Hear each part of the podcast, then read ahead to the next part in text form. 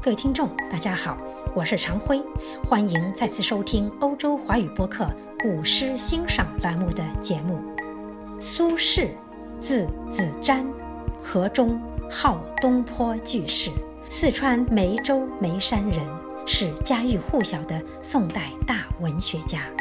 苏轼仕途曲折，学识渊博，与其父苏洵、其弟苏辙合称三苏。苏轼在诗、文、词、书画等方面都不乏登峰造极的成就。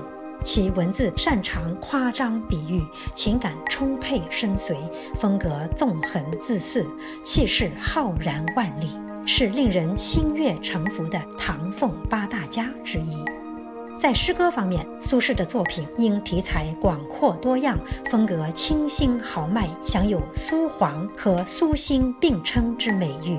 苏轼的作品包括《东坡七集》《东坡易传》和《东坡乐府》等。《石钟山记》写于宋神宗七年，也就是一零八四年的夏天。当时，苏轼送长子苏迈赴任汝州。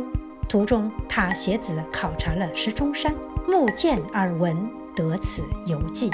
文章结构独特，语言灵动，行文跌宕起伏，扣人心弦，修辞更是精彩纷呈。各位听众，请欣赏耿大玉教授为大家朗诵的苏轼美文《石钟山记》。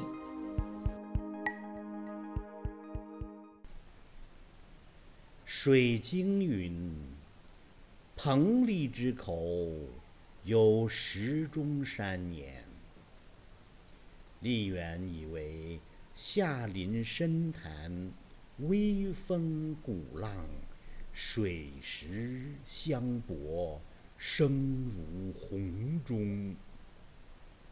世说也，人常疑之。今以钟磬至水中，虽大风浪，不能鸣也，而况石乎？至唐李博，时访其遗踪，得双石于潭上，扣而灵之。南生含湖。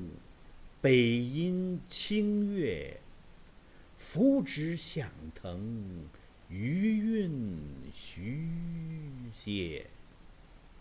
自以为得之矣，然世说也，余犹疑之。时之铿然有声者，所在皆是也，而此。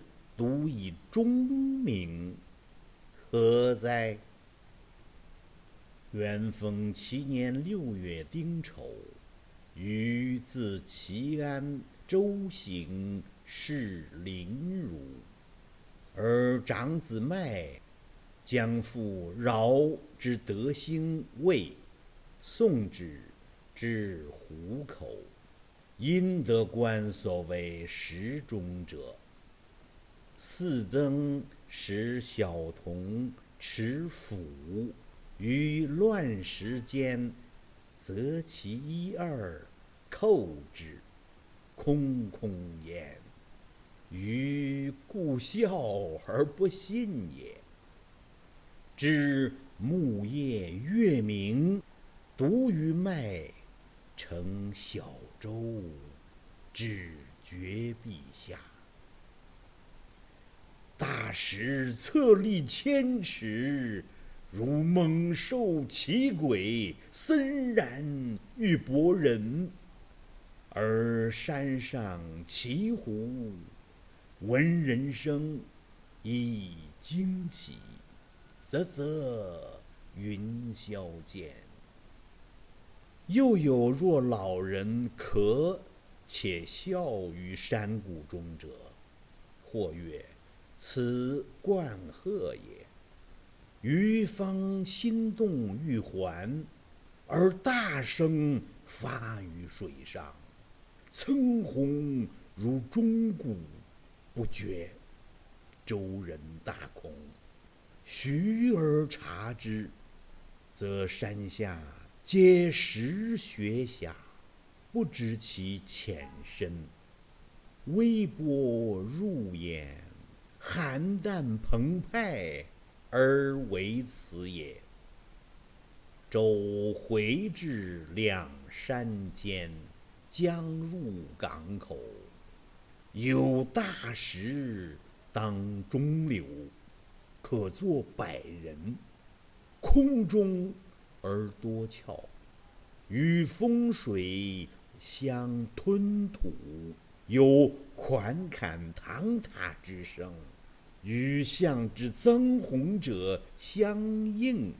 如乐作焉，因笑为迈曰：“如知之乎？